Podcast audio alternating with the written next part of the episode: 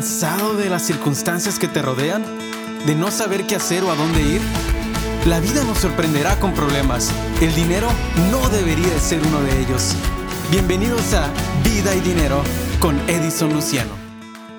Llegó el momento de hacer tus impuestos o los que llamamos income tax, como usualmente los conocemos. Aquí te dejo algunas sugerencias de cómo estar preparado para cuando veas a tu asesor. Número 1. Verifica que tengas actualizado tu domicilio, teléfono y cuenta bancaria.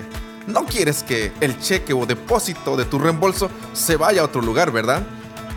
Si eres empleado, debes tener contigo los siguientes formularios. Seguramente recibirás estos en tu domicilio. La W2 o W2 de tus trabajos. Otro formulario que llegará a tus manos es la 1099G y esto es en caso de que tú hayas pedido desempleo durante el año fiscal. También, si tuviste reembolso de California el año anterior, recibirás un formulario que se llama 1099G.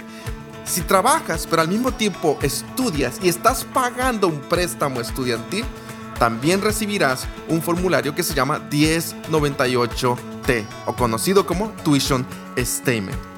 Si por alguna razón tú estás pagando cobertura médica del cual sale de tus propios ingresos, también recibirás un formulario llamado 1095A que refleja la cantidad que pagaste en todo el año. Y es importante ese formulario. Si tú eres contratista, esto es lo que debes de considerar. Ten a la mano tu formulario 1099 misceláneos, el cual recibirás y refleja todo el ingreso que obtuviste por los servicios prestados. También lleva contigo tu reporte de gastos, el cual tiene que estar detallado y guardado contigo en caso de que un día tengas auditoría. ¿Tienes negocio propio o trabajas por tu cuenta? No olvides tener un récord de tus ingresos, ya sea que estos fueron pagados en cheque o en efectivo, un récord de tus gastos conectados a tu negocio. Ahora tienes un fondo de pensión privado y retiraste dinero de él vas a recibir un formulario que se llama 1099R. Necesitas eso para hacer también tus impuestos.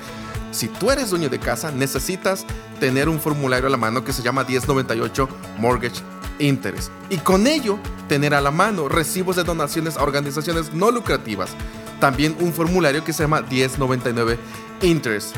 También no olvides que recibirás algo que se llama un property tax o un estado de cuenta de los impuestos de la propiedad pagos de impuestos también sobre los beneficios de las licencias de tu carro son importantes. Gastos médicos y dentales. Mantente preparado. No olvides eso. Te quiero dar un consejo que sin duda te animará. Es un principio divino que me ha ayudado y espero que te ayude a ti también. El buen administrador prospera. Dios bendice a quienes en Él confían. Hasta la próxima. Gracias por escucharnos. Les esperamos en el siguiente capítulo. Vida y Dinero es un segmento de ENK Accounting Services.